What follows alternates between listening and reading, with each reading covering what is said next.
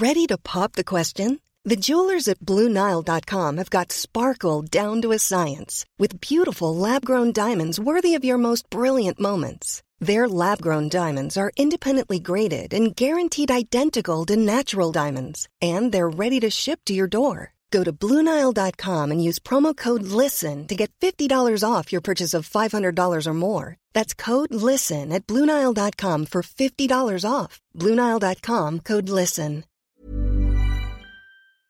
Bonsoir et bienvenue au second épisode de Science Infuse sur la vie privée sur Internet et la sécurité informatique. Alors pour euh, celles et ceux qui viennent de débarquer, Science Infuse est un podcast de vulgarisation scientifique sur Mademoiselle dont le but est de faire échanger des intervenants spécialisés dans un domaine, donc ingénieurs, professeurs, doctorants ou consultants, et auditeurs autour d'un thème choisi. Donc la dernière fois, en septembre dernier déjà, accompagnés d'Amandine Leprévost et Elisabeth Bonneville sur la chaîne, euh, pardon, nous avions détruit quelques mythes sur euh, le sucre. D'ailleurs, le, replay est toujours disponible sur la chaîne YouTube de Mademoiselle.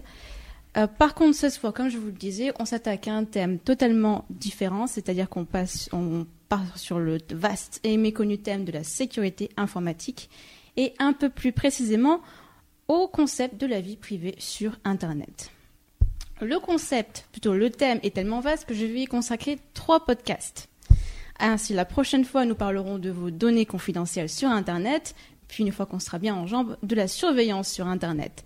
Mais ce soir, on va commencer en douceur, ou à peu près. On commence déjà à tatiller votre paranoïa latente en parlant de carte bancaire et de piratage.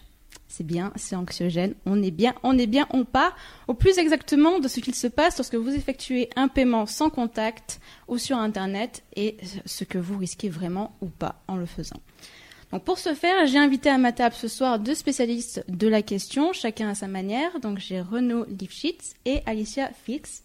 Peut-être que vous pouvez vous présenter en quelques mots rapidement. Renaud? Bonjour aux auditeurs, auditrices. Lifshitz, ben moi je suis hacker éthique, donc politiquement correct, on dit un consultant en sécurité informatique. Hacker, c'est pas mal.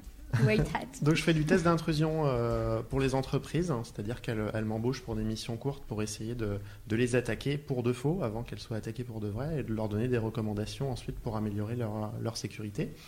Et j'ai fait pas mal de, formations aussi aux entreprises et puis je fais de la recherche sur tout ce qui est sécurité des protocoles sans fil, dont euh, aussi la carte bancaire sans contact.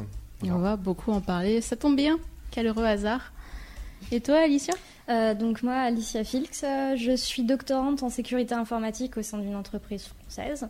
Euh, donc je m'occupe de la sécurité des protocoles qui sont utilisés sur les terminaux mobiles, donc sur vos smartphones, tablettes ou montres connectées. et donc plus particulièrement sur le paiement. Euh, accessoirement, je fais de la vérification, donc un peu plus en amont de ce que tu fais, Renaud. J'essaie de faire du design et de la preuve de sécurité mm. sur les protocoles qui sont utilisés et dire aux gens si oui ou non ça garantit euh, ce qu'on attend d'un point de vue au moins théorique. Et donc tu es plutôt théorie, tandis que Renaud est plutôt dans la pratique. D'ailleurs, tu as lancé il y a deux jours, je crois, un blog de vulgarisation oui. sur la sécurité scientifique qui porte un nom formidable. Il s'appelle Fish and Chip. Il faut le voir écrit pour comprendre. Moi, j'ai compris la blague. On verra si vous la comprenez. Euh, Pauline en régie euh, va vous euh, faire passer le lien. Salut. Ouais. Et justement, va vous expliquer la suite des événements. Nous avons Pauline et Mimi en régie ce soir. Vous êtes gâtés. Bonsoir. Écoute, Pauline, je, je vais te lancer. On y va?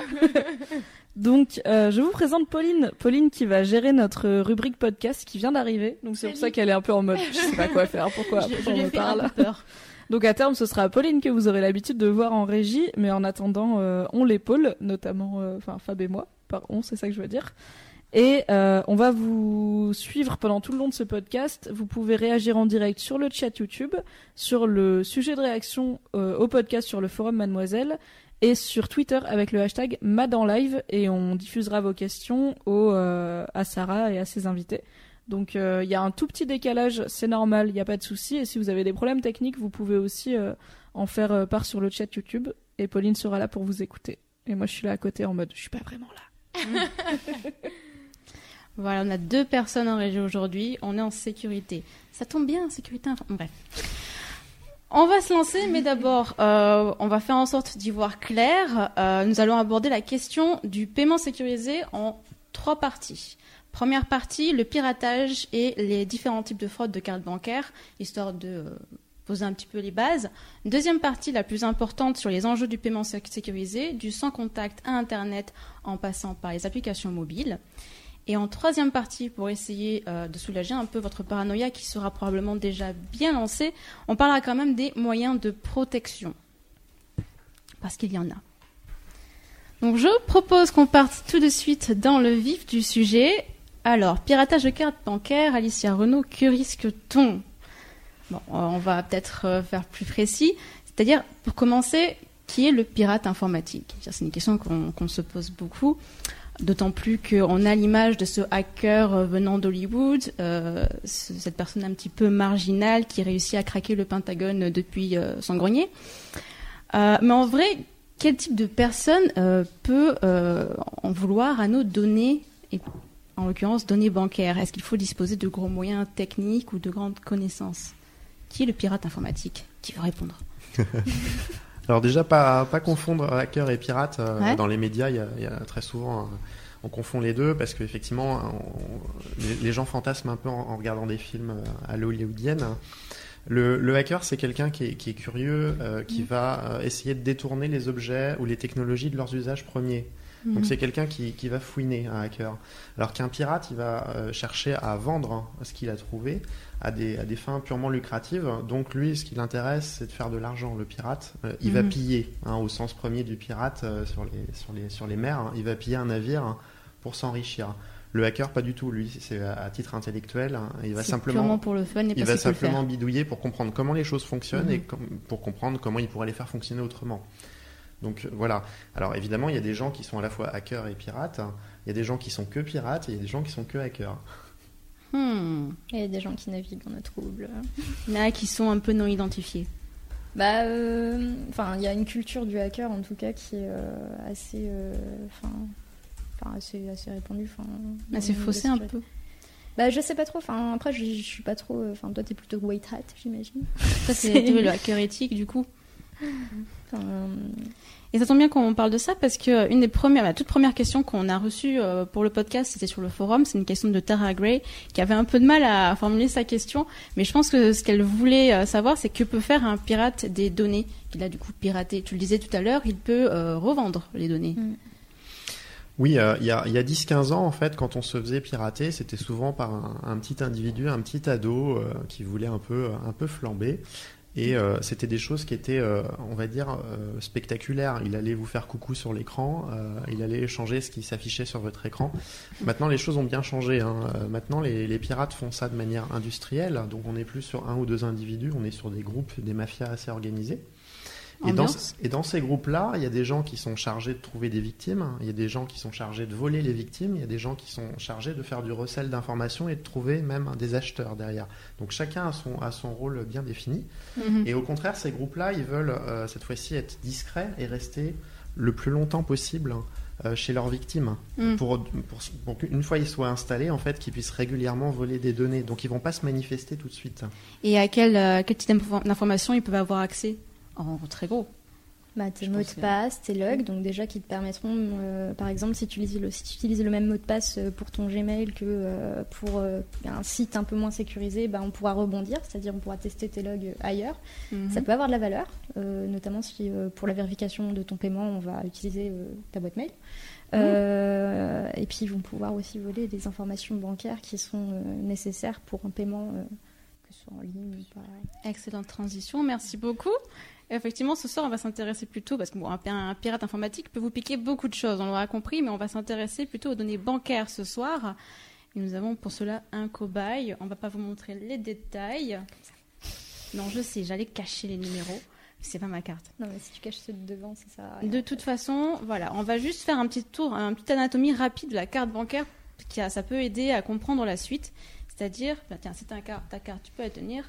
Euh, de quoi est composée la carte bancaire, principalement Donc, on a les informations euh, du propriétaire de la carte, on a les informations de la banque, et puis on a également cette petite chose là, Une puce. Une puce. Donc en fait, nos cartes bancaires, en tout cas en France, sont quasi toutes, voire toutes. Je pense on est toutes euh, en mode EMV, c'est-à-dire qu'on a des cartes à puce. C'est euh, une sorte de micro-ordinateur euh, qui gère des clés euh, et qui fait des signatures en gros.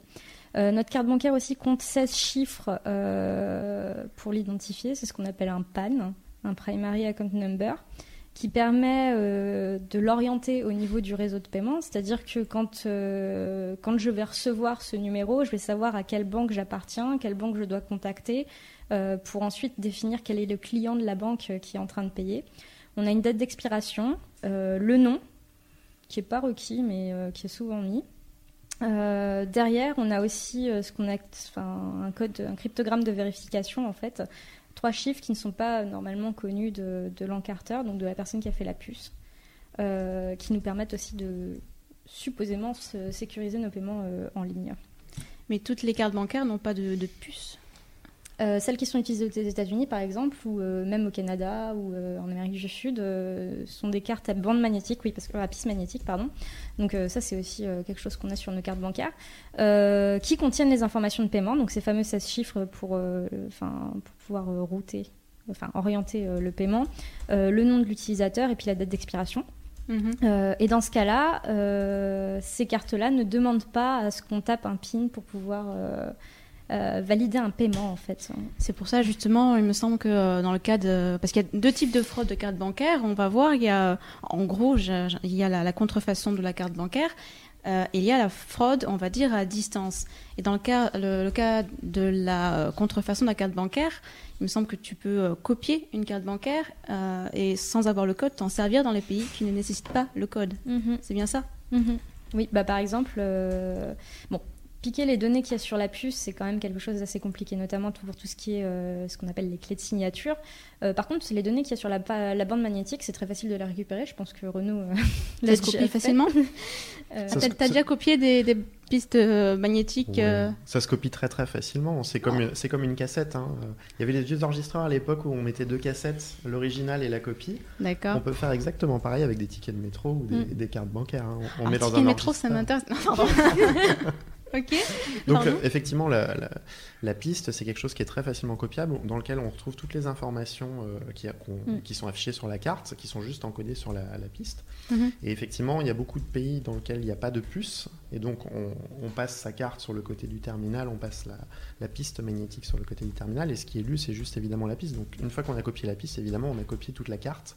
Et on peut payer avec. Et euh, il y a eu des vidéos aux États-Unis où des chercheurs en fait copiaient les, les pistes magnétiques de cartes bancaires sur des, des cartes d'hôtel par exemple Mm. Mm. et allaient euh, consommer euh, dans un restaurant avec.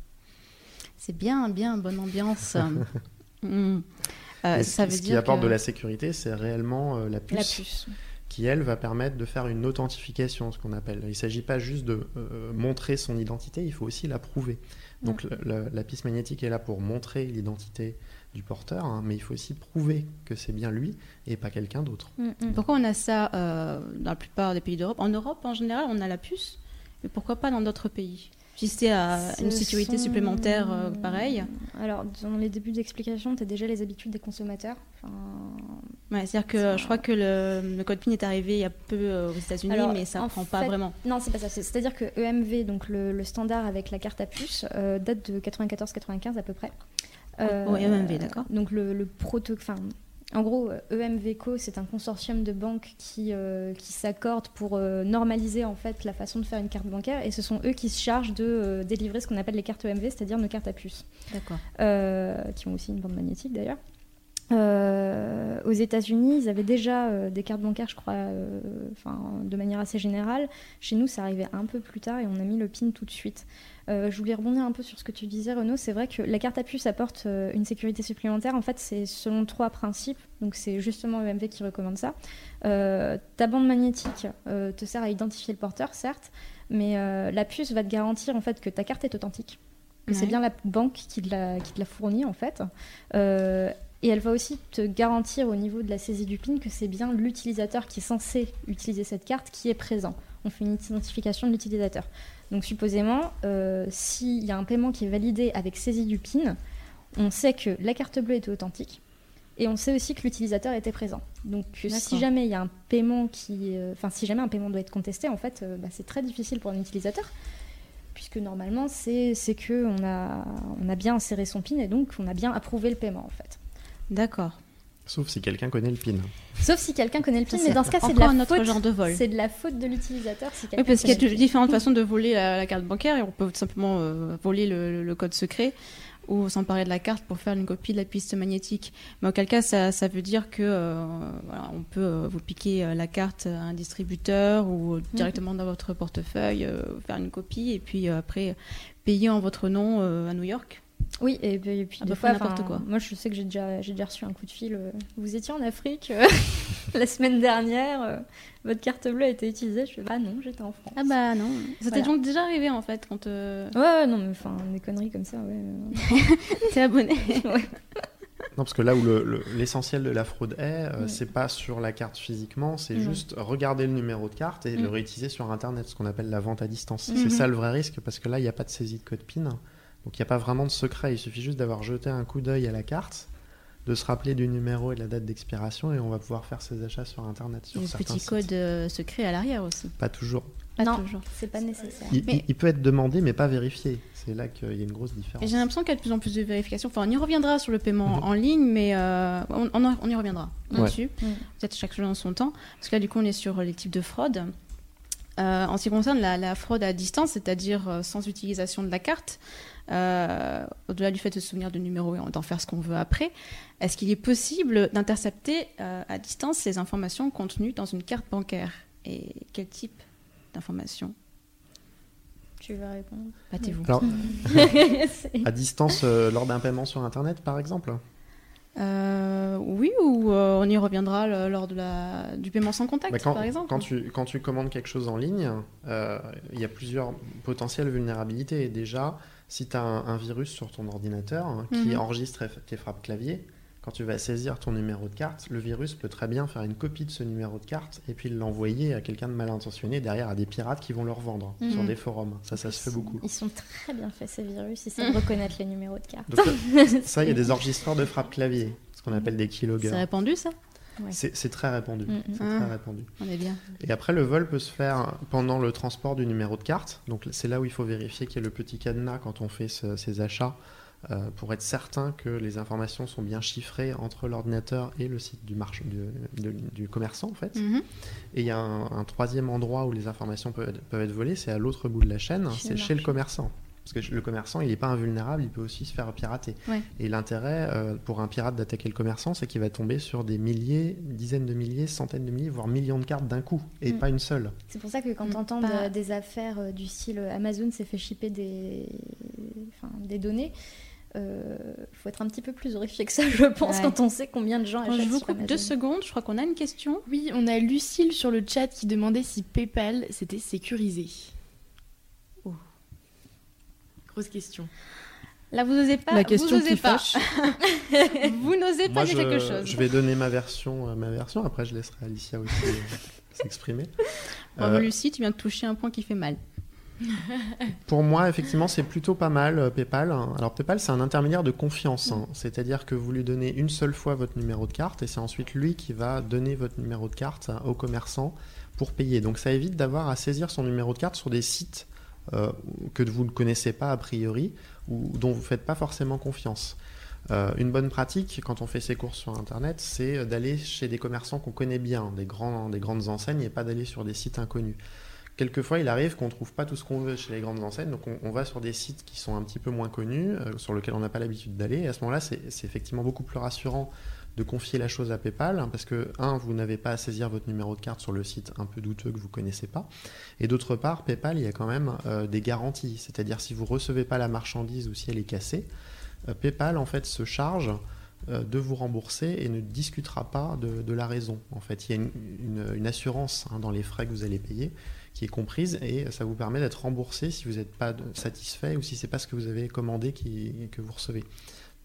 Voilà, et puis le site, d'un point de vue sécurité, est plutôt, plutôt bien fait. Donc moi j'ai tendance à recommander PayPal. Et toi, Alicia, tu partages cet avis Bah, moi, dans l'idée, euh, je suis d'accord avec Renaud. La seule chose qui me dérange, en fait, c'est que euh, actuellement, c'est un acteur qui, euh, qui est globalement le seul à proposer ce genre de service. Et je j'aime pas trop faire confiance à une seule entité en fait. Mais après, euh, c'est juste un point de vue éthique en fait. Mais sinon, Ouais. globalement, c'est vrai que. Niveau sécurité, ça. Bah, c'est satisfaisant, c'est satisfaisant. Après, euh, j'avoue que je j'ai pas regardé un peu, j'ai pas mis le nez dans la gestion, par exemple, de leurs données qui transitent, etc. Je sais pas exactement à quel niveau du réseau de paiement ils se situent, mais euh, c'est vrai que. Mais globalement, non, ça va. je- On est sur une bonne base. Une autre question sur le sujet ou on enchaîne? Bah, elle, elle demande maintenant si entre particuliers c'est sécurisé, par exemple, si on utilise PayPal sur le bon coin. Ah, normalement c'est pareil. C'est un petit peu différent entre, entre particuliers, euh, parce que de ce que je sais, hein, si je dis pas de bêtises, mais la, la garantie c'est uniquement euh, vers, un, vers un commerçant qui est affilié Mm. PayPal. Mm, mm. Euh, entre particuliers, il n'y a pas d'affiliation PayPal et il n'y a pas le même niveau de garantie. Donc euh, vous pouvez être floué entre particuliers pas- d'une manière ou d'une autre. PayPal il y peut rien et il pourra rien. Tu ne pourras pas contester un paiement en fait facilement. C'est-à-dire que PayPal, ça fonctionne aussi en partenariat, bah, comme le disait Renaud, en fait, et que ces garanties qui sont accordées en... Je sais jamais regarder, en fait. Euh, La caméra est là. D'accord. ok. Mais tu regardes si tu veux. Tu m'en regardes moi si tu veux. et, euh, et du coup, forcément, quand tu as un paiement entre particuliers, euh, d'un point de vue purement de bon sens, PayPal peut pas garantir que bah, tu vas recevoir le, le bon service, en fait, celui auquel tu t'attends. Enfin, Oui, vraiment... bien sûr, là c'est au-delà de la question de sécurité. Voilà, euh, c'est ça. mm. C'est Vaut, entre vaut mieux se rencontrer physiquement et s'échanger euh, la marchandise entre guillemets et payer en espèces. Comme au Voilà, bon vieux avec temps. des billets qui sont pas du même numéro de série. Vous sortez votre petit bas de laine sous le matelas pour régler vos achats. Voilà, comme ça, vous êtes sûr, il se passera rien. Du coup, on va passer à la deuxième partie sur les enjeux du paiement sécurisé. Euh, et j'aimerais commencer par euh, le paiement sans contact, parce que, euh, puisqu'on parlait de fraude à distance, euh, moi j'aimerais savoir euh, quelles sont les, les failles, s'il y en a, du, de- du paiement sans contact, puisqu'on parlait d'inter- d'intercepter les informations contenues dans une carte bancaire. Dans ce cas-là, c'est faisable. Alors, bah, le, paiement sans contact, temps. comme son nom l'indique, il est sans contact, donc Oui. la lecture se fait à distance. Voilà. Et, et le, le premier risque, il est là, Hmm. en fait, c'est que euh, pendant que tu ne te sers pas de ta carte, tu l'as dans ton portefeuille, tu l'as dans ton sac, quelqu'un peut venir à ta proximité et euh, demander avec un lecteur à lire ta carte. Mm. Qu'est-ce qu'il va trouver euh, dans les informations qui lui sont renseignées par la carte? Il va trouver ton numéro de carte et la date d'expiration. Mhm. Qui suffisent à... Alors auparavant, il y a, il y a 4 ans, il y avait même toutes les informations que- qui sont écrites sur la carte, c'est-à-dire il y avait la civilité, le nom, le prénom, et même tout ton historique de transaction. Donc les 20 dernières opérations que tu as fait avec ta carte, euh, les, les dates et les montants, si tu as fait des achats chez un commerçant ou si tu as retiré un distributeur, Mhm. tout ça était euh, Il accessible. y a 4 ans, mais euh, Il a ans. ça a été mis sur le marché, je crois, aux alentours de 2007, le- la carte sans contact, si je ne me trompe En pas. France, ça arrivait après. hein. Hmm. 2010 Fin 2011 en Ah, France. carrément. Fin Ouais. 2011 en France à peu près. D'accord, donc c'est quand même resté euh, comme ça quelques temps. Et qu'est-ce qui a changé? Alors, bah, moi j'ai fait, une- j'ai fait une étude sur le, sur le sujet. Je crois que c'est ton domaine là. J'ai fait une de étude voir sur ton le- t-shirt. Sur le sujet, euh, au printemps 2012, j'ai publié une étude sur le sujet. Effectivement, euh, j'ai trouvé un certain nombre de problèmes de sécurité et puis un, problème, Mhm. un certain nombre de problèmes de conformité aussi, du fait que le, le nom, prénom euh, et l'historique des transactions est du coup accessible à n'importe qui qui est à proximité de ta poche ou de ton sac. Ça posait un certain nombre de problèmes. Donc, euh, bah, la CNIL a statué euh, à l'été 2013 et a obligé les banques du coup à supprimer ces informations à caractère personnel de l'interface sans contact. Donc il y a toujours évidemment le numéro de carte qui est exposé puisqu'il est nécessaire pour le paiement Ouais. et la date d'expiration. Et c'est toujours des choses qu'on peut voler en passant à proximité de la carte. Mais comment ça? Par exemple, dans, dans un Normalement, endroit- enfin, je veux dire, on est censé payer de cette manière, donc euh, c'est le moment où on tend la carte au commerçant, on se tape à taper notre petit code euh, sécure, euh, tout ça, et puis on se fait rendre la carte avec le, le ticket en disant voilà, vous avez payé, merci, au revoir. Et toi, t'es là, que s'est-il passé? On est, c'est censé fonctionner comme ça, donc c'est censé être sécurisé de cette manière. Euh, Est-ce qu'il y a des, des- des failles dans ce système? Bah alors, euh, moi je peux vous répondre d'un point de vue théorique en fait. Euh, le gros problème des, qui- enfin, du paiement sans contact, en tout cas quand on, est, on regarde le protocole, en fait, c'est qu'on est sur du EMV, c'est-à-dire qu'on est sur le, Le MV en gros, euh, ce qui est utilisé pour vérifier ton, ta carte quand tu tapes ton PIN. Sauf que déjà, c'est pas obligé de, pa- de taper PIN. Et surtout, c'est pas du tout le même contexte. Donc, on a tordu le cou à un protocole qui, était, enfin, qui avait ses failles. Hein, on, pouvait, euh, Mhm. on pouvait quand même euh, faire fonctionner des cartes euh, même sans saisir le bon pin. Euh, on a tordu le coup à ce protocole et on l'a adapté à, un- à une carte qui, euh, qui du coup fait pas exactement la même chose qu'une carte euh, vérifiée. Déjà, théoriquement, ça pose problème. Mhm. Euh, et, euh, et aussi, ben, il suffirait que euh, j'ai un lecteur, enfin que je puisse lire ma carte. euh, surtout que enfin, j'ai pas besoin de me mettre à une distance trop, euh, trop exceptionnelle pour, pour faut chercher pas- ces informations. Passer, euh, appuyer la carte sur le terminal ou? Non, bah, enfin, c'est-à-dire que je crois qu'à cette distance-là, c'est bon. hein. C'est. En principe, le- Ouais, la, la norme c'est- dit au moins de 3 cm, mais ça c'est Mm. pour le commerçant. Et D'accord. après, en, en, en- en bidouillant un peu des lecteurs, on Mm. peut arriver à lire beaucoup plus loin. 15-20 cm, c'est faisable avec des petits moyens, genre une batterie de Mm. moto et un cintre qui sert d'antenne. Oui, oui, euh, effectivement, c'est c'est quand il y a quelques années que tu as, tu as fait un- une démonstration de piratage de cartes sans contact? Alors, en 2012, j'ai fait des démonstrations effectivement sur les problèmes de sécurité de la carte. Et puis euh, l'année d'après, au printemps 2013, en fait, un, un journaliste euh, d'une revue d'électronique euh, a fait l'expérience dans le métro, donc avec des moyens très très réduits. Donc, comme je disais, une batterie de moto, un cintre qui servait d'antenne, du chewing-gum pour, euh, pour coller les fils à l'intérieur de sa veste, et puis une petite tablette avec l'application. Mm. Il, a, il a pris le métro parisien vers la Défense, vers le quartier d'a- d'affaires le matin. Et euh, il a pu aspirer une dizaine de, de cartes bancaires en une heure, le, le temps de faire le trajet. Et Sympathique. Comme, et comme, tu, enfin, comme Renaud disait, en fait, on peut shipper du coup les 16 chiffres de la carte bleue plus la date d'expiration. C'est parfois, dans beaucoup de sites, même euh, surtout les Américains, suffisant pour valider un paiement. on en peut fait. faire beaucoup de choses avec ça déjà. Voilà, c'est Mhm. ça. Déjà ça, c'est juste, on n'a même pas forcément besoin du bon code derrière. euh, ça suffit à valider des paiements en fait. D'accord. Mm. Ah, déjà, on va peut-être revenir sur, euh, sur comment ça fonctionne tout simplement.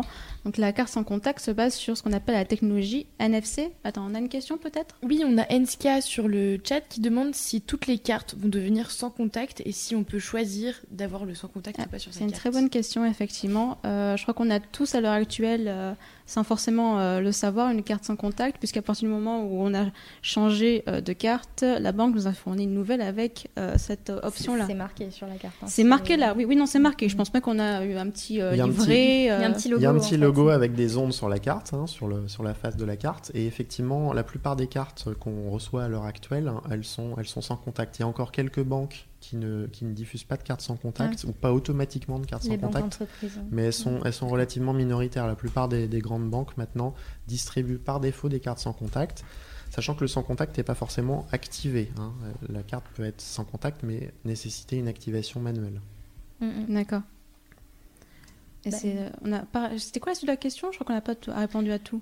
Est-ce qu'on va Euh, si, est-ce que est-ce qu'on peut choisir de d'avoir ou pas le sans contact sur Oui, sa carte Tu peux, tu peux choisir en fait. euh, tu peux demander euh, par exemple à ta banque de refuser tous les paiements qui sont issus d'un paiement par NFC, donc un paiement sans contact, parce que les paiements sont tous tagués. On- en gros, quand tu paies, on va, on va savoir si tu as payé par internet, si tu as payé avec une carte bleue en saisissant ton PIN, sans saisir ton PIN, par bande magnétique, par NFC. Euh, donc effectivement, si tu fais confiance au marchand pour transmettre la- le fait que euh, tu as payé par NFC, la banque va te refuser le paiement.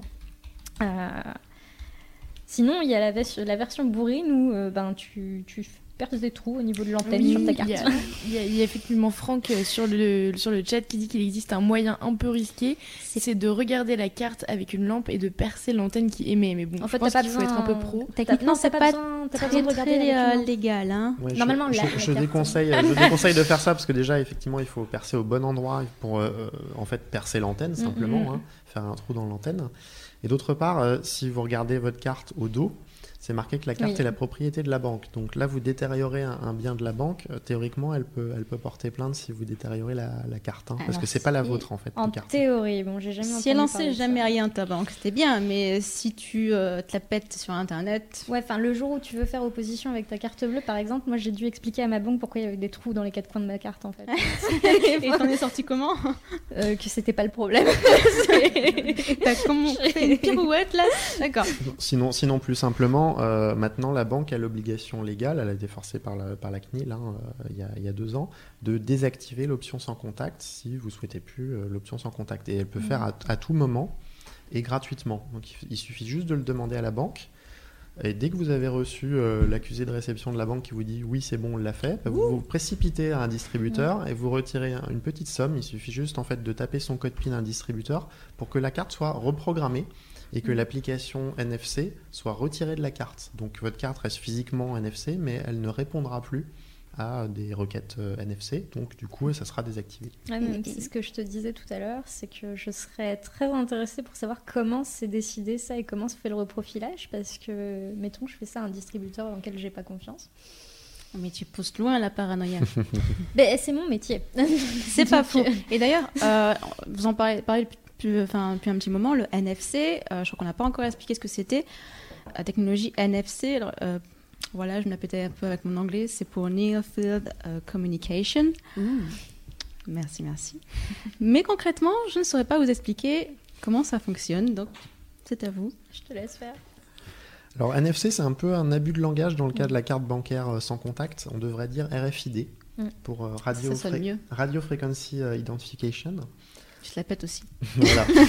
Donc, tout ce qui est sans contact, c'est du RFID. Ça, il n'y a, pas de- y a pas de doute là-dessus. Et ensuite, le RFID, c'est une jungle avec plein de protocoles, plein de choses. C'est- tellement compliqué que les industriels ont dit stop, on va faire une partie qui est un peu plus standardisée et qui s'appelle NFC. Mhm. NFC, c'est, on, va- on va dire, quatre protocoles dans RFID, qui est la jungle de tous les protocoles. Donc, dans le doute, il faut dire RFID, parce qu'on est sûr de couvrir. Ouais. Et euh, il y, a, euh, il y a quatre euh, protocoles de RFID qu'on appelle NFC. Mais c'est pas le cas de la carte bancaire. Donc, Mm. normalement, on devrait dire RFID. Les, nouvelles cartes, langage. les nouvelles cartes de transport Navigo, par exemple, elles, elles sont bien NFC. Ok. D'accord. Mais c'est tout ce qui est sans contact, hein, de, de manière générale, pour simplifier. C'est un abus de langage qu'on fait. euh, Et puis nos téléphones sont NFC. Oui, les euh, nouveaux smartphones à l'heure actuelle, je crois. euh, Les, les- les smartphones Ouais. sont essentiellement NFC. oui. Ils sont mais Ouais. pas tous, je crois. hein, Les, les plus vieux qui font. Bah, J'avais justement quelques chiffres récupérés sur l'observatoire euh, du NFC et du sans contact. Euh, en mars 2016, voyons qu'est-ce qu'il me disait? Oui, en mars 2016, on comptait 40,7 millions de cartes sans contact sur le marché. C'est 60% des cartes. Merci. et précisément, 383 110 commerçants étaient équipés en terminaux de paiement sans contact. C'est pas énorme, ça représente environ un quart. euh, ouais, 27,8%. C'est moi qui ai les chiffres. et également, euh, plus de 10 millions de clients équipés de smartphones NFC. Mm. Donc ça fait quand même, euh, surtout c'est en constante évolution. Peut-être les chiffres sont pas énormes à l'heure actuelle, enfin façon de, de technologie choses. assez jeune. enfin. Voilà, c'est en constante évolution. Et moi, j'ai envie de, de peser les pour et les moins. Euh, je vois qu'il y a, que c'est pas forcément euh, le net plus ultra niveau sécurité. Bon, voilà, ça se discute. Mais euh, quel est l'avantage du sans contact? Je veux dire, pourquoi c'était mis sur le marché déjà? Pour qui c'est un avantage? Les Américains aiment bien. C'est plus, c'est plus facile. C'est plus rapide? bah oui, ils, payent- ils, swipent, ils swipent déjà pour payer, c'est rapide. Ah mais là tu. Là, tu poses et Non mais là je troll un peu. Mais, euh, Pour, le, ouais, pour la, la petite anecdote, il paraît que c'est euh, Mastercard qui avait lancé une étude hein, au Canada. Ouais. Et euh, ils ont fait tester à des consommateurs pendant quelques semaines des cartes normales et des cartes sans contact. Et ils ont constaté que ceux qui avaient une carte sans contact, ils consommaient 25% de plus, ils dépensaient 25% de plus. D'accord. Et c'est venu de là, en fait, l'introduction du sans contact. On s'est dit, c'est plus facile, c'est plus rapide, il n'y a pas de code PIN à se souvenir, ou rarement. Mhm. Euh, et du coup, on fait des achats un peu plus impulsifs. Et ça Mm. pousse un peu à la consommation, comme euh, effectivement un, un, euh, un organisme de- qui fabrique des cartes, euh, il est rémunéré à la transaction. Évidemment, il a tout intérêt à ce que vous consommiez de Ouais. plus en plus pour percevoir de plus en plus de, de frais. D'ailleurs, euh, à ce sujet, il n'y a pas de PIN. En fait, euh, la saisie du PIN est optionnelle. C'est-à-dire que euh, si un commerçant le voulait, il pourrait euh, obliger l'utilisateur à, payer- à- enfin, à saisir son PIN même en payant par NFC. En Pologne, c'est ce qui se passe. Mais quel est l'intérêt d'avoir un terminal pour sans contact et faire taper le code? Moi, je trouve ça plus rassurant. Bah, Dans ce cas, tu prends un terminal normal, enfin, tu fais pas le sans C'est contact. plus rapide. Bon, T'as pas. Tu peux, tu savoir peux ce qu'on envoyer, veut. tu peux envoyer directement en fait à, à ton terminal euh, les données, euh, enfin les données de la carte en fait, et toi t'identifies en tant qu'utilisateur, ton PIN va être vérifié par ta banque ultérieurement, mais euh, c'est pas ta carte. En Ouais, fait, en carte présente, c'est ta carte qui vérifie que le PIN est bon. Ce qui va se passer, c'est que tu vas saisir ton PIN sur le terminal, le terminal va l'envoyer à ta carte, et ta carte, qui est un micro-ordinateur, va dire au terminal c'est bon, c'est le bon PIN. Mhm. Ce qui est aussi un problème. C'est comme ça qu'on réussissait à, à créer des, des, ta- enfin, des dispositifs en fait, euh, dans lesquels on pouvait introduire une carte volée, euh, une émulation de carte en fait, euh, et, et en fait en tapant le mauvais pin, on pouvait quand même enfin, choper euh, depuis le compte de la carte volée en fait. Ouais, il y a toujours moyen de se débrouiller. On peut peut-être rappeler que le sans contact, c'est quand même pour des petits montants. hein. Oui. En France, oui, c'est en euh, 20 euros. Mhm. Et c'est 4 à 6 paiements sans contact consécutifs avant que le PIN soit redemandé. Donc euh, on, a, on a limité le, le plafond pour évita- évidemment éviter les, les- les abus. Et il y a certains pays par contre où effectivement il n'y a pas vraiment de plafond, ou tout du moins quand on dépasse le plafond, il y a saisie systématique du PIN, mais on peut continuer à payer sans Mhm, contact. En. France, c'est pas possible. Mais ça va pas changer en France? En France, les plafonds vont peut-être être relevés, Ouais. mais pour l'instant, il n'est pas, il est pas envisagé. Je crois que je pense qu'ils travaillent là-dessus, ils travaillent peut-être à renforcer euh, la sécurité du sans contact avant de lever En le plafond. En fait, Ça, sais ça, ça sera pas évident parce qu'il faut changer la norme MV et donc il y a beaucoup beaucoup de travail euh, théorique, de consortium, etc., de paperasserie avant que ça arrive dans nos hein, Ouais. En fait, si tu veux, versions. euh, EMV est déjà, euh, a déjà de ses failles. Ça a été prouvé, euh, bah, la- l'attaque dont je te parlais euh, a été faite en 2010 et euh, les gens qui, euh, qui ont prouvé ça, on a cherché à censurer la thèse de la personne qui a trouvé cette faille. Donc, euh, En 2010, ouais. euh, Mais c'est- ça n'a rien à voir avec le sans contact. hein, C'est vraiment le chip and pin is broken, tu vois. Donc, euh, et en fait, Mhm. comme c'est une norme qui est déjà... Ouais, on a effectivement un article à vous partager là-dessus. Oui. Pauline, Pauline vous fera passer. Le chip and pin is broken. Il y a une vidéo, un article en anglais et un article un peu plus euh, euh, récapitulatif en français. Mm, mm. Euh, c'est en fait c'est un, un assez bon résumé, c'est-à-dire que EMV est déjà bien installé, standardisé et déployé à travers tout le monde. Ouais. Tu veux modifier un tout petit truc dans EMV, ça va râler parce qu'il faut mettre à jour tout en fait. Il faut mettre à jour les terminaux de tout. paiement, il faut mettre à jour le réseau de paiement, enfin dans des endroits reculés, etc. Et on va dire non mais c'est pas possible. Donc actuellement, ceux qui créent des solutions de paiement, euh, que ce soit en sans contact ou via, le- enfin, via ta carte ou via le mobile, Mhm. doivent se plier à EMV et faire de la sécurité euh, comme, avec ce qu'il y a, sachant que c'est déjà faillible. Et, euh, et notamment euh, au, niveau de, au niveau de tout ce qui est euh, enfin, vérification, etc., bah, on, est, on reste assez limité par, les, enfin, par le- la marge que nous laisse EMV en fait. Euh, D'accord. C'est pas encore le top. et les- disons que l'orientation actuelle, en tout cas que je constate moi, c'est qu'on va plus vers de la gestion de risque que de la véritable sécurité euh, telle qu'on est capable de la faire en fait. Actuellement, on a les moyens de, de faire Il une sécurité. faudrait tout reprendre. Il faudrait reprendre. dis. Bah, Mm. C'est comme si tu disais, euh, bah, Internet, c'est pas forcément très bien euh, d'un point de vue. euh, Enfin, ça c'est, ça c'est. On va fait de refaire manière tout. Internet. Bah voilà, euh, idéalement, oui, il faudrait. Ah, mais Sauf il est bien que- parti là. hein. Sauf que voilà, et bah c'est pareil du côté bancaire. Tu vas pas tout refaire. Enfin, Ouais. c'est. En fait, ces systèmes-là ont été conçus il y a, il y a 10, 20 ans, quand on, on était dans l'informatique dit de confiance bisounours, où il n'y a pas d'attaquants, il n'y a pas de pirates, etc. Tout le monde se fait confiance. Ils vont pas faire ça, personne- c'est illégal de voler. Personne n'espionne personne, et donc tous ces protocoles-là, Internet comme euh, les protocoles de paiement, étaient conçus il y a, il y a- il y a 10, 20 ans, quand il n'y avait pas de menaces. Ouais, Et du coup, ils sont, ils sont très vulnérables à ces menaces-là. euh, Parce qu'aujourd'hui, évidemment, euh, il y a des gens qui écoutent, il y a des gens qui, qui font des détournements Et d'argent. les technologies ont évolué en plus. Bah, pas tant que ça, justement. tant que ça. Et il va Mhm. falloir revoir les technologies euh, presque de fond en comble. On peut pas, euh, juste par des petits patchs, sécuriser un truc qui est troué de base. Mhm. un Le patch, problème. de, le patch, par exemple, pour le paiement en ligne, c'est 3D Secure. Même ça, euh, actuellement, on commence à dire euh, ben, c'est Ah. pas suffisant. Enfin, Attends, parce qu'avant d'arriver sur le gros morceau qui est Internet, je voudrais faire un petit point rapide sur les applications mobiles, parce que maintenant on peut payer par application mobile. Est-ce que c'est... Vous allez me dire, c'est c'est pas sécure. Est-ce que ça l'est davantage déjà que le, le- le paiement sans contact Qui veut se lancer? Moi, je vais exposer ma version, mais après, ça pose intéressant la version. d'Alicia aussi. On n'est On pas va échanger. je crois. Non mais c'est bien, c'est intéressant, allons-y. Alors, euh, moi, je trouve ça plus sécurisé que la, la carte bancaire. C'est pas évidemment le, le top, mais c'est plus sécurisé pour trois raisons, euh, un paiement par mobile.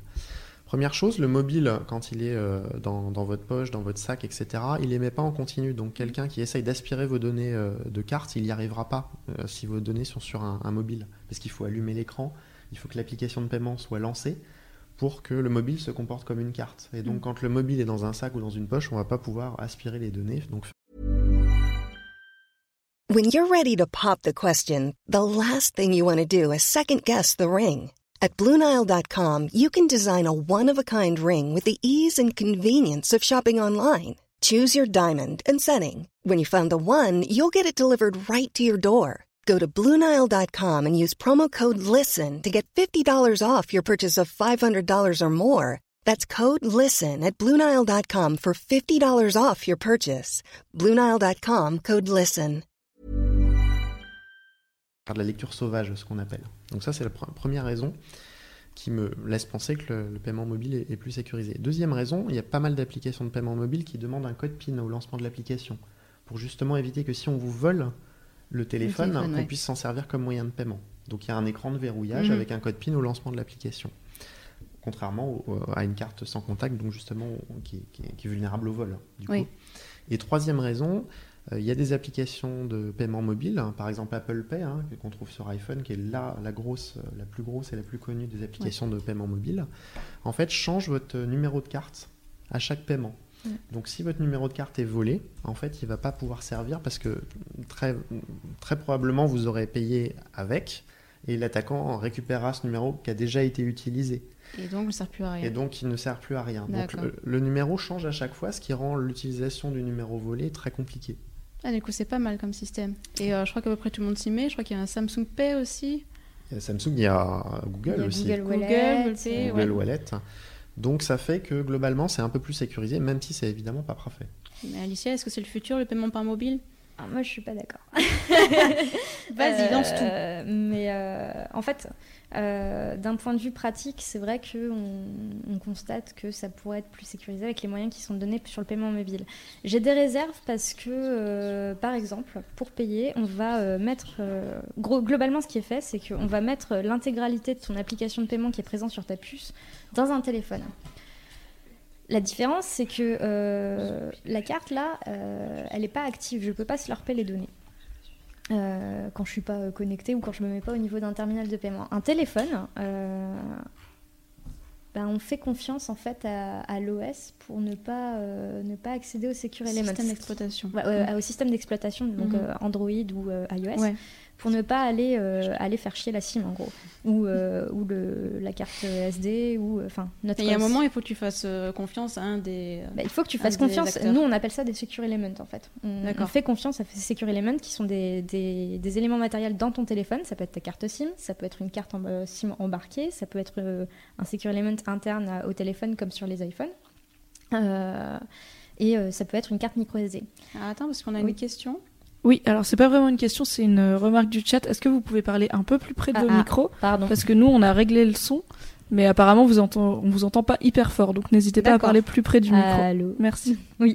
Euh, et donc cet élément auquel on fait confiance se trouve dans un téléphone qui euh, est constamment, euh, enfin qui peut, qui peut, qui est constamment en activité en fait, qui n'est pas passif comme une carte bleue. Ouais. Et actuellement, la stratégie industrielle, c'est d'ouvrir ce Secure Element à l'OS pour que je puisse lui demander des opérations de sécurité. C'est pas bien normalisé. L'accès à ce Secure Element est très mal géré. Enfin, et il faut faire confiance en fait à son système d'exploitation, qui pour moi, enfin, c'est quelque chose qui est vulnérable. Donc déjà, t'as ça.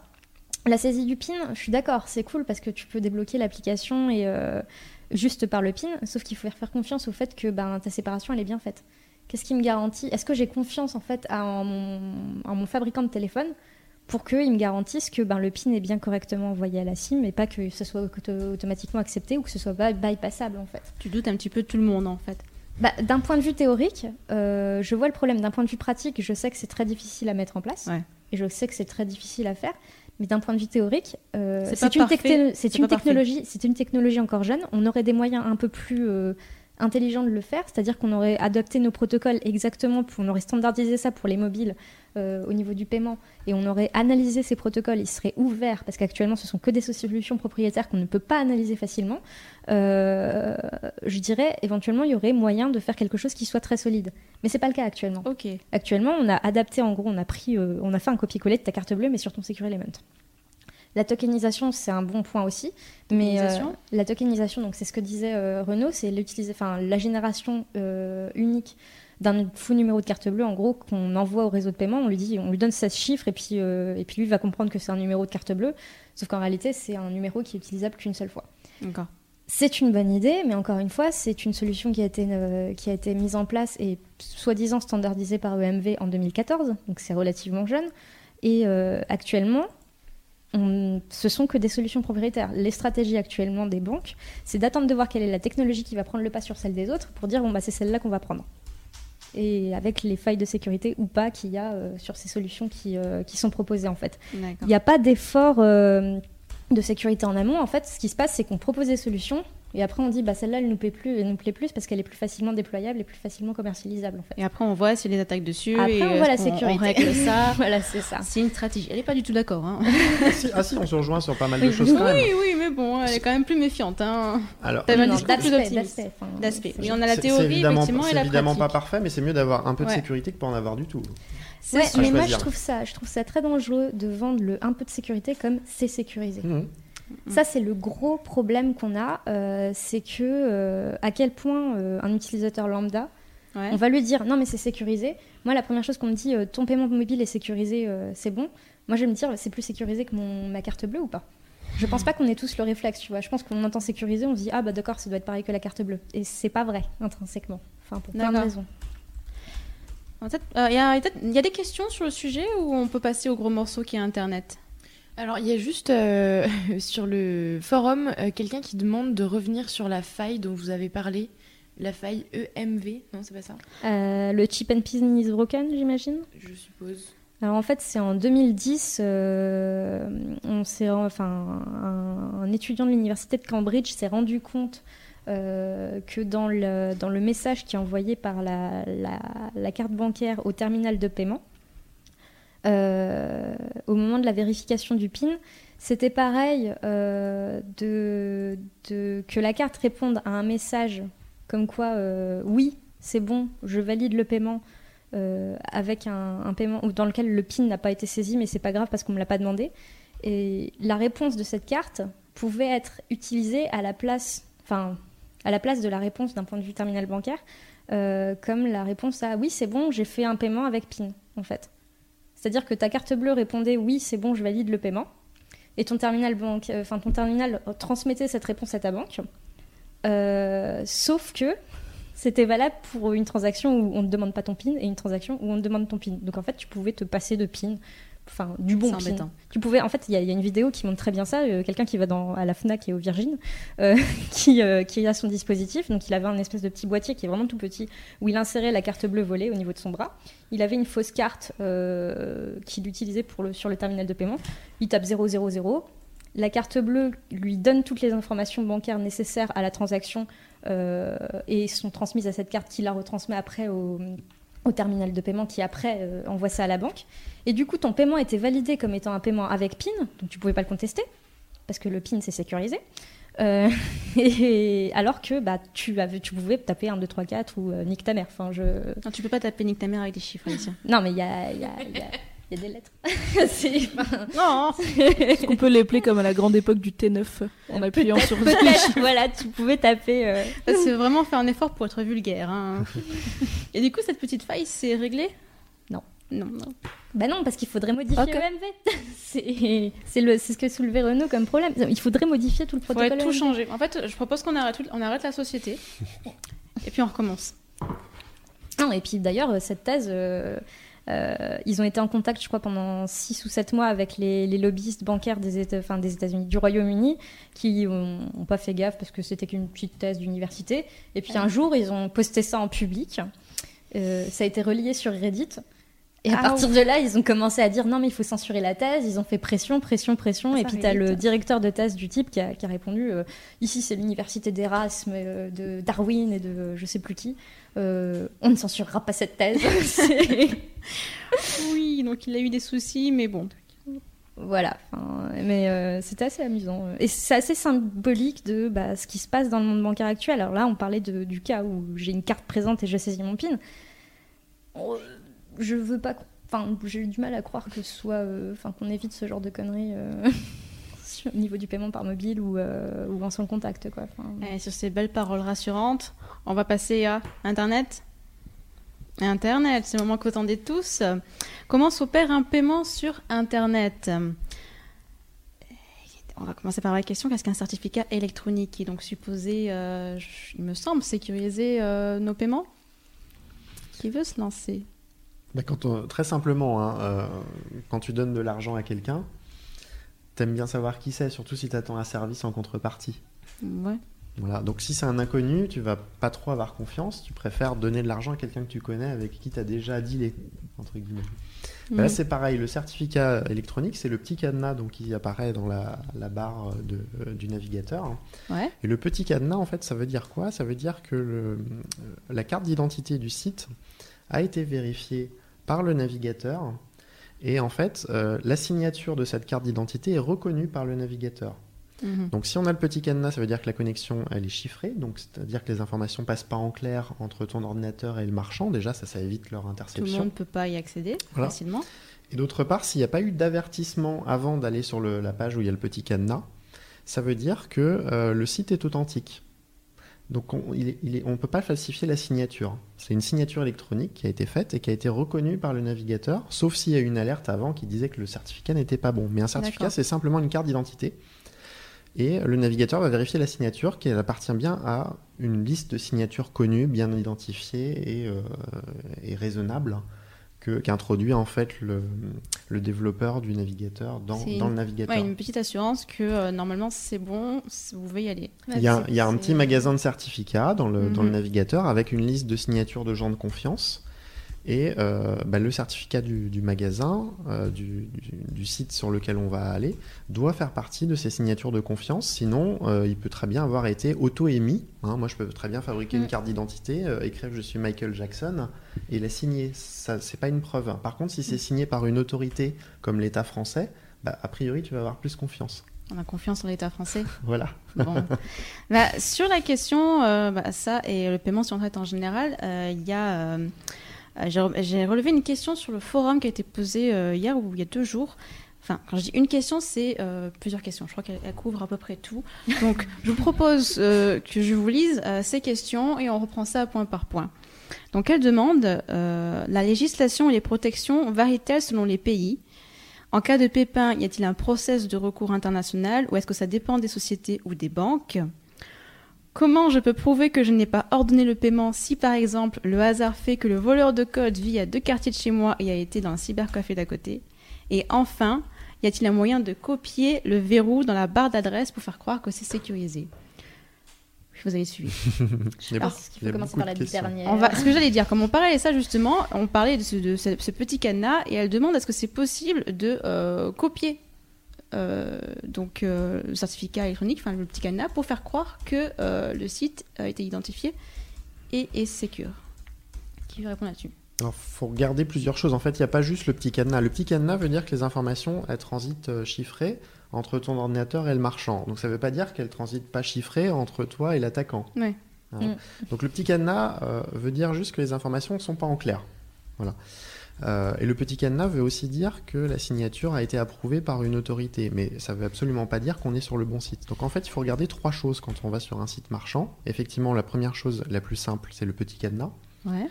Deuxième chose, c'est le nom du site. Il faut bien vérifier qu'il est bien orthographié. Parce qu'il y en a qui usurpent, qui utilisent des petites fautes typographiques. Paye- Genre- ça veut dire quand on clique sur le cadenas Non, non, non, euh, sur le nom du site. Nom Par du exemple, site, euh, PayPal, que ce soit pas paypal.com et pas paypal.com. Tu vois Ou Paypal.com. PayPal, enfin, avec Ouais. des grecs. Donc, première chose, le cadenas. Deuxième chose, bien vérifier la typographie du nom du site. Vraiment, ça c'est important. Et troisième chose, qu'il n'y ait pas eu de- d'avertissement que le certificat n'était pas correct avant d'aller sur la page où il y a le petit cadenas. Je sais pas si euh, c'est courant. euh, S'il y a ces Ça trois arrivé choses-là. déjà d'avoir Oui, un avertissement sur Oui, un alors site. quand on, quand on reçoit ça de la part du navigateur, faut vraiment, là, faut vraiment savoir ce qu'on fait. Enfin, moi, je sais que c'est ce qui se passe quand, euh, parce que c'est auto-signé quand je me connecte à, ma- à mon service de messagerie. Ah, faut euh, pas cliquer, voilà. voilà. Faut pas cliquer euh, nerveusement sur le, le petit pop-up quand il s'affiche parce que là, on n'a plus aucune garantie. Donc, par contre, si on vérifie les trois choses, cadenas, la typographie du nom du site et qu'il n'y ait pas eu de pop-up d'avertissement, on peut y aller certain. Il n'y a, pas- a de possibilité de, de, de falsifier s'il y a ces trois éléments-là. On peut faire notre paiement tranquille, on peut être certain qu'on ne peut pas quelqu'un d'autre. après, ça n'empêche si pas qu'il y ait un virus un- sur la machine. hein. On peut très bien Non, avoir si un virus c'est- sur sa et machine. si ton navigateur, enfin, si tu fais confiance à ton navigateur aussi, ça c'est l'autre problème euh, qui, qui, peut, qui peut survenir. Enfin, parce que c'est lui qui, Ouais. va te, qui va te servir d'intermédiaire, en fait, en train de te dire, euh, ben c'est bon, c'est bien orthographié, oui, c'est bon, t'as bien le petit cadenas, etc. Bon. Mais Après, tous les risques majeurs sont Oui. écartés s'il y, Oui. y a ces trois-là. Ça veut dire qu'il n'y a pas quelqu'un qui est en train d'intercepter la communication Mm. euh, et lire le numéro de carte quand il, quand il passe. Quoi.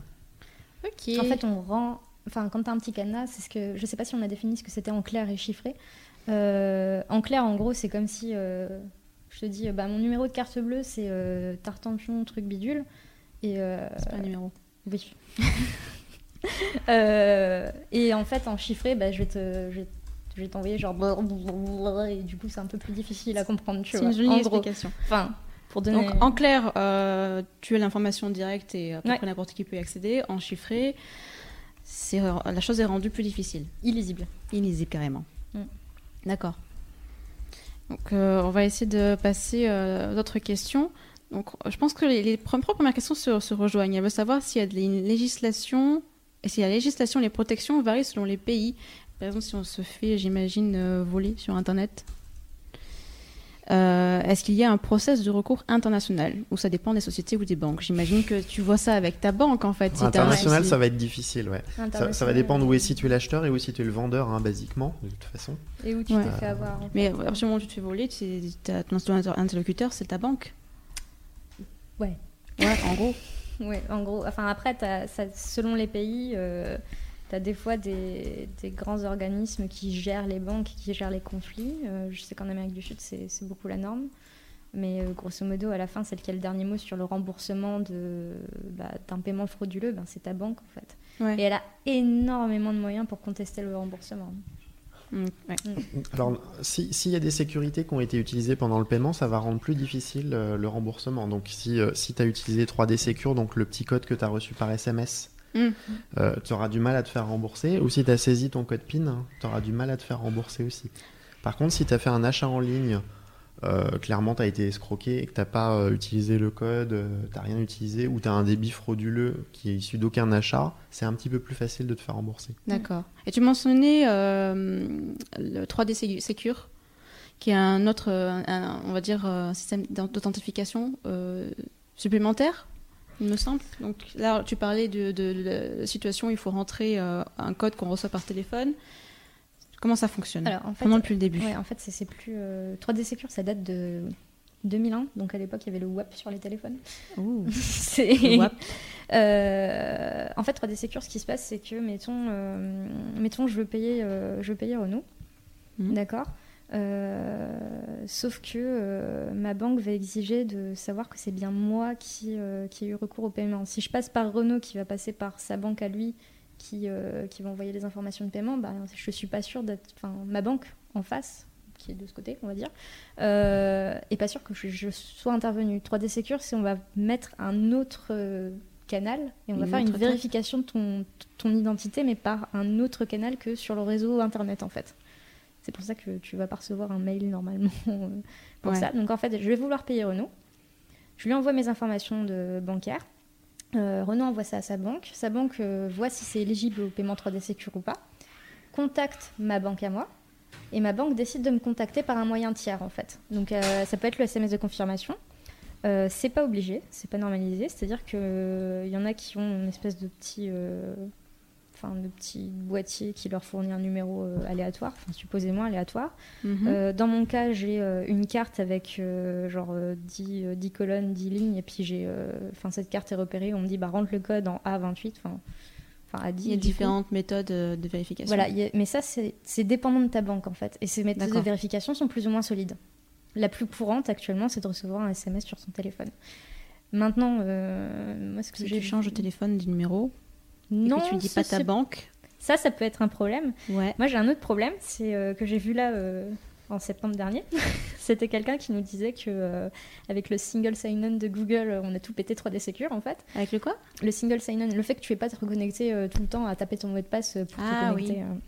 En fait, ce qu'il faisait, c'est qu'il réussissait via le Play Store à infecter un téléphone. Souvent, tu fais ton paiement depuis ton navigateur préféré, ça tombe bien, c'est ton compte Google. T'as ton téléphone, c'est un Android, compte Google. Et en fait, euh, à chaque fois qu'il y avait un paiement, enfin, il pouvait établir un paiement euh, au nom d'une personne, enfin, envoyer un SMS de confirmation, supprimer la notification comme quoi il y avait un SMS euh, rentrer ce code, donc l'utilisateur se rendrait même pas compte que qu'il est- était en train de payer en fait, Ouais. choper ce truc, enfin l'utiliser les lois lui euh, depuis son, son, son compte hacké en gros, et puis euh, ben t'étais pas au courant et t'avais fait du 3D Secure. Il y a plusieurs cas comme ça via Google. Euh, bah, Google a beaucoup eu de problèmes. Ouais, ils ont eu des euh, problèmes justement. Ouais, Est-ce que c'est un autre point que je voulais aborder? Parce que là, on arrive dans la troisième partie sur la question du moyen de protection. Euh, je sais que Google a cherché à renforcer son, son moyen d'authentification suite à des problèmes de hacking dans ce Mm. genre. Mm. Euh, et c'est ce qu'il appelle la double authentification. Les tentatives de Google. Euh, la double authentification, est-ce que vous pouvez euh, expliquer rapidement ce que c'est et si c'est plus efficace? Alors oui, pour, pour prouver qui on est, en fait, il y a trois familles de preuves. Il y a te demander quelque chose que tu connais, Mm. par exemple ta date de naissance, ton numéro de sécurité sociale, Le ton, prénom de ton ta nom, mère. ton login, ton mot de passe. Ça, Mhm. c'est des choses que tu connais. Mais tant que ça reste du domaine de la connaissance, quelqu'un peut euh, le savoir parce que il connaît, connaît. il, il connaît le, le nom de jeune fille de ta mère ou il connaît ta date de naissance parce que quelqu'un est proche de toi, donc il le connaît. Il suffit de tout, tout essayer et. euh, Donc, traditionnellement, les moyens de preuve sur Internet, c'est souvent du domaine de la connaissance, mais le problème du domaine de la connaissance, c'est que quelqu'un qui te connaît bien, donc euh, frères et sœurs, les parents, etc., ils savent hein, ces informations-là, ils les connaissent, donc ils peuvent se faire passer pour toi. ou Donc ça qui t'authentifie pas bien. Ou quelqu'un qui est adepte de l'ingénierie sociale aussi. Voilà. pas. L'ingénierie sociale? L'ingénierie sociale, c'est euh, salut, euh, ton mot de passe c'est quoi Euh, Ah bah c'est le nom de ma mère plus un nombre. Puis je vais te dire ah d'accord ok ta mère elle va bien ouais ouais. En fait elle s'appelle comment? Ah bah ça s'appelle Marie. Ah d'accord ok Marie. euh. Ouais, C'est le fait de manipuler les gens pour obtenir les informations. Voilà c'est ça. Pour les, les, les gens qui suivent la série euh, Mr. Robot, Mm. Mimi l'a suivi. On ça, a, on il a un ça. petit article sur Mademoiselle, je le link de suite. C'est une plutôt. Tu, toi, tu l'as pas vu? Non. Toi, tu l'as vu peut-être Mr. Robot? Euh, oui, la série, oui. Euh, Ouais. L'article sur Mademoiselle, non. Non, non, on parle de la série. À un moment, effectivement, euh, il est amené à manipuler des gens de, de, de, de façon à obtenir des informations pour, euh, bah, on va dire, euh, hacker, de façon très simple, une grosse, euh, grosse, très grosse boîte. Et une façon de faire ça aussi c'est via le phishing euh, qui, euh, qui en général cache bien ses intentions et qui te demande des informations personnelles et parce que euh, souvent la requête est, est faite de manière urgente. tu Ouais. réponds tu dis ah ok d'accord le nom de ma mère c'est ça. Enfin Il y a plein de façons en fait d'obtenir ce, Voilà. genre, ce genre d'informations personnelles. voilà donc c'est vrai que c'est une personne qui te connaît bien ou quelqu'un qui a bien réussi à te Donc prouver, voilà, prouver qui on est euh, juste par des choses qu'on connaît, c'est pas suffisant. Donc généralement, on rajoute deux familles de preuves en plus de je connais. Ouais. C'est je possède ou je sais faire. C'est-à-dire Enfin, je sais faire où je suis, en Mm. fait. Le je, le je possède, c'est très simplement posséder quelque chose. Donc, par exemple, posséder une carte, posséder une clé, euh, posséder un objet physique. Donc, en Mhm. plus de la connaissance, il faut posséder l'objet. Par exemple, pour une carte bancaire, quand tu vas au distributeur, il faut que tu possèdes la carte et que tu connaisses le code PIN. Donc là, tu es sur deux familles de preuves différentes. Le je possède plus je connais, donc c'est ce qu'on appelle de l'authentification forte. Quand il y a plus d'une famille de preuves, c'est de l'authentification forte. Que tu en utilises deux ou trois, c'est de l'authentification forte. Donc typiquement, un paiement sans contact, il n'y a pas d'authentification forte, c'est juste je possède. Par Mhm. contre, un retrait en distributeur, c'est je possède la carte et je connais le code PIN associé à la carte. Donc là, c'est de l'authentification forte. Et donc la troisième famille de preuves, c'est le je suis ou je sais faire. Donc c'est sur, sur tout ce qui est biométrique. Je suis, c'est euh, tu vas montrer euh, ton empreinte digitale, tu vas euh, utiliser la, la reconnaissance vocale, Mhm. l'empreinte palmaire, la reconnaissance de l'iris, ce genre de choses. Je suis. Et je suis, c'est pareil, c'est difficile à falsifier parce qu'il faut quelqu'un qui ait les mêmes caractéristiques physiques que toi. Ouais, la biométrie, c'est euh, un petit peu euh, ce qui nous arrive là, une nouvelle possibilité technologique. Alors ça ressemble encore un petit peu au futur. C'est ce qu'on voit aussi dans les films d'espionnage, quand on pose sa main sur un cadran et qu'il y a des petites lumières qui se font et hop, la porte s'ouvre. Bon, c'est très simpliste. Euh, mais en gros, à l'heure actuelle, ça existe. On a cette technologie. Mm. C'est-à-dire qu'on est capable de euh, s'identifier euh, à partir de nos caractéristiques biologiques, donc empreinte digitale, mais aussi l'œil, iris et rétine, et l'empreinte vocale. Mm. J'ai envie de poser la question compliquée de comment ça fonctionne, mais vous avez été sauvé par une question. Il y a une question sur le chat de Lila qui demande si la reconnaissance d'image, euh, comme si on veut savoir si on a un robot, est-ce que c'est sécurisé et euh, est-ce qu'il est possible de donc payer par internet avec ça? La reconnaissance d'image c'est-à-dire Je pense le qu'elle parle des, Des des captcha captcha, ouais, Ouais. des choses comme ça. Et encore une fois, n'hésitez pas à parler près du micro. Euh, pardon. Ça, je sais ouais. que naturellement on s'éloigne un peu, on se Oui. remet dans son siège. Accroche-toi au truc euh, comme ça. on vous entend moins bien.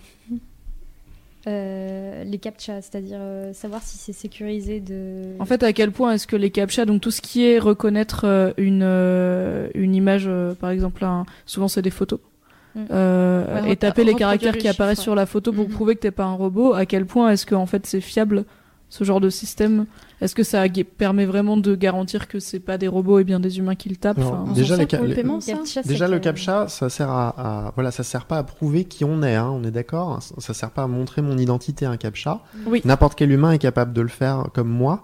Donc ça sert effectivement juste à différencier si je suis un robot ou si je suis un Oui. humain. Mais ça me permet pas de m'identifier en disant je suis Jean Dupont. D'ailleurs, Enfin, il y a un truc marrant Ça, pour, c'est la, la première pour, euh, chose. certains captcha, c'est euh, quand tu as deux mots, un des deux, en fait, le... on ne sait pas ce que ça veut dire. Et en fait, tu pourrais euh, résoudre le captcha pour euh, un des deux mots. Le deuxième, qui est pas très lisible, en fait, ils savent pas. Ils utilisent ça comme base de données, en fait, après, pour essayer de repérer, de faire matcher ça.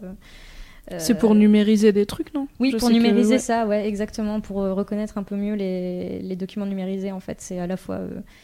Euh, enfin, mais du coup, euh, du coup, si on avait un truc à peu près élaboré. Mais sur les captcha, il y a, enfin, avec le- les progrès de l'intelligence artificielle, euh, très clairement, il y a beaucoup de captcha qu'un ordinateur sait résoudre en Mhm. faisant de la reconnaissance de caractère, la reconnaissance d'écriture. Il suffit de lui en montrer une petite centaine, euh, un petit millier, et après il apprend tout seul et il sait les résoudre. Mm, mm. Donc il y a beaucoup de captcha qui sont cassés. euh, maintenant, on fait même de l'identification d'image. Un ordinateur est capable de voir dans une photo, euh, de différencier les différents éléments, de trouver qu'il y a une voiture, de trouver qu'il y a une plante, de trouver la race du chien même qui est sur la photo.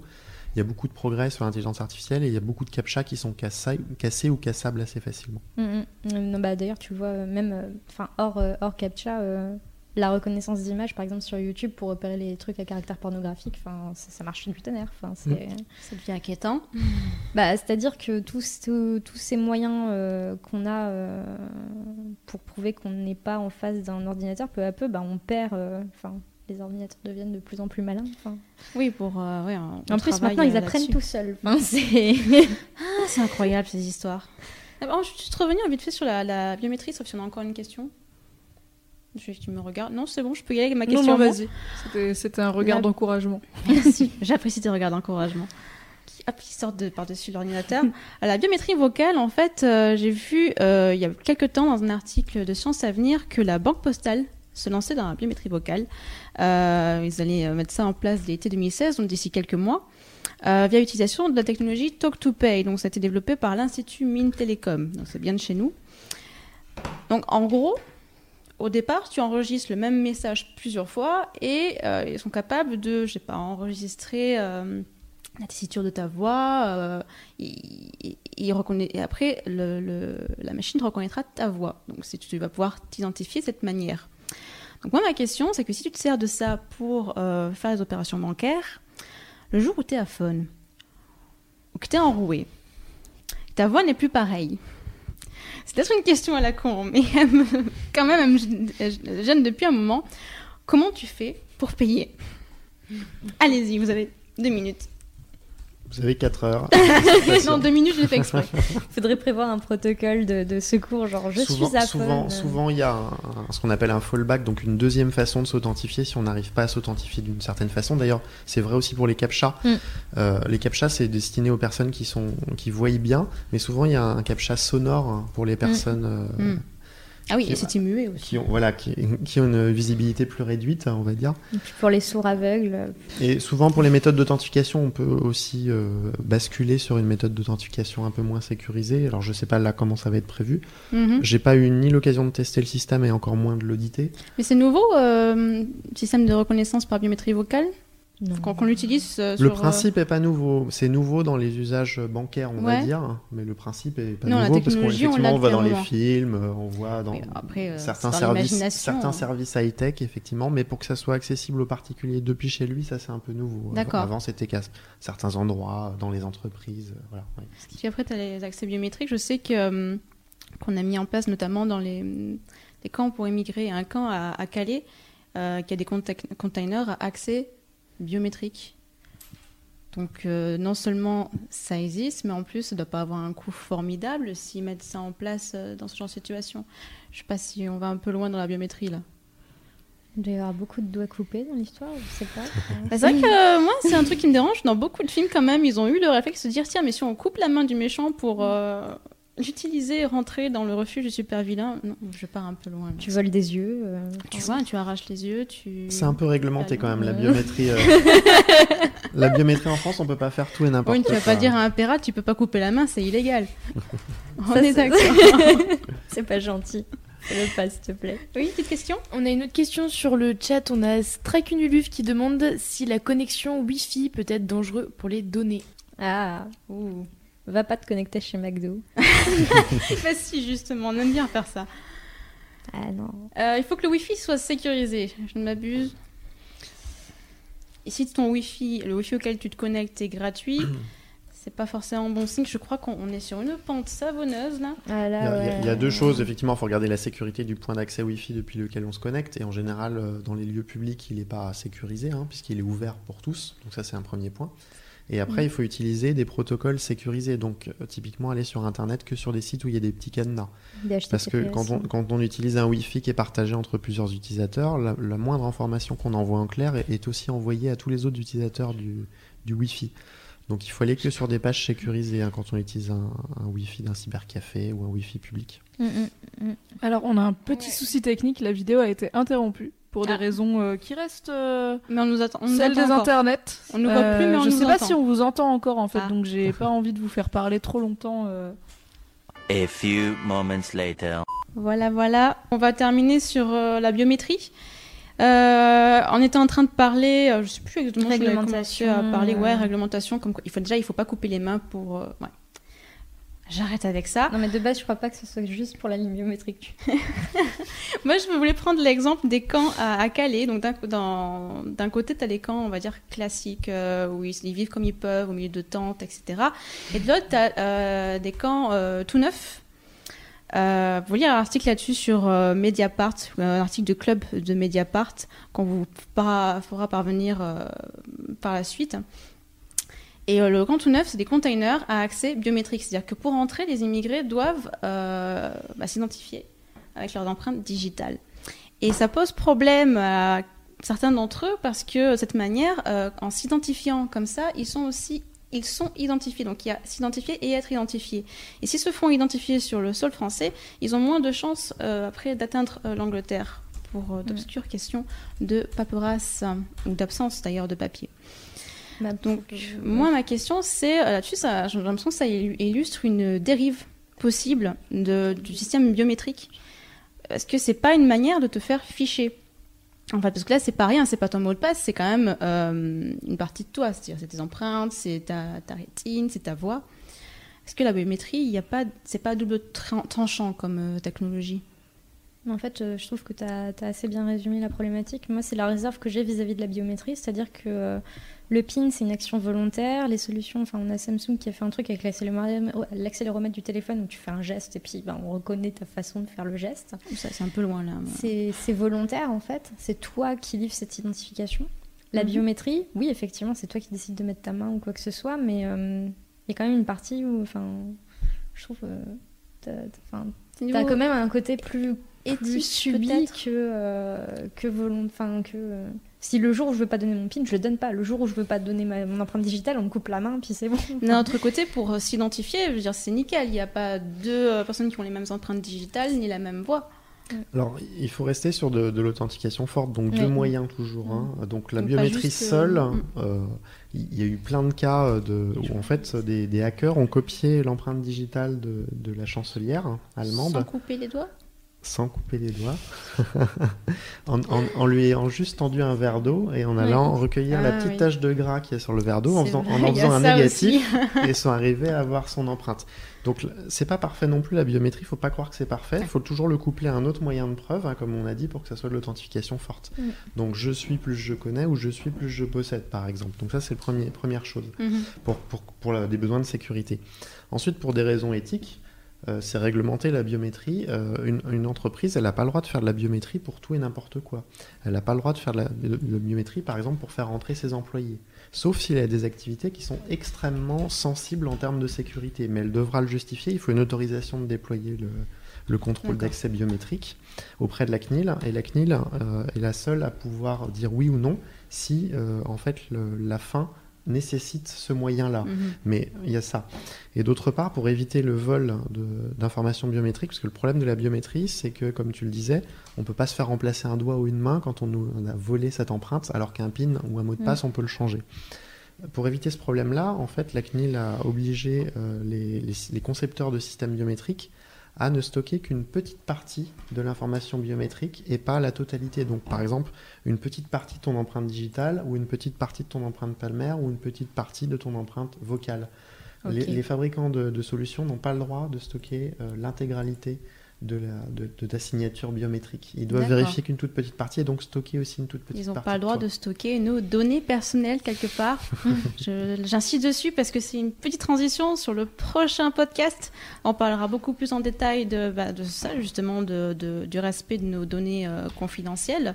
Et euh, on va parler d'attaquants passifs, c'est-à-dire euh, toutes les, les entreprises ou qui, qui, sont amenées à un moment à stocker nos données ou une partie de ces données euh, et ce qu'elles en font, en gros. Donc ça, ce sera euh, lors du prochain podcast qui aura lieu le 1er juin, mercredi 1er juin. Euh, À j'aurais bien- 21h. à 21h pareil. Et j'aurais bien aimé que ce soit un peu plus tôt, mais les intervenants euh, n'étaient pas disponibles avant. Mais ils sont aussi cool que ceux que j'ai eus ce soir. Donc, est-ce qu'il y a d'autres questions sur euh, biométrie ou autre? Ou est-ce qu'on peut dire au Bah, du coup, on a été, euh, On a- alors, le on a été légèrement perturbé par. euh, Non, tout le monde n'est pas parti parce qu'on a Ah, réussi à les rattraper en relançant live. On a de notre côté été un petit peu perturbé par ce problème technique euh, plutôt inédit. Je, je vous Mm. l'avoue, c'est Il voilà. faut- faut que vous êtes euh, baptême du feu du problème technique. c'est un hacker qui a voulu nous prouver quelque chose. Voilà, je pense que c'est ça.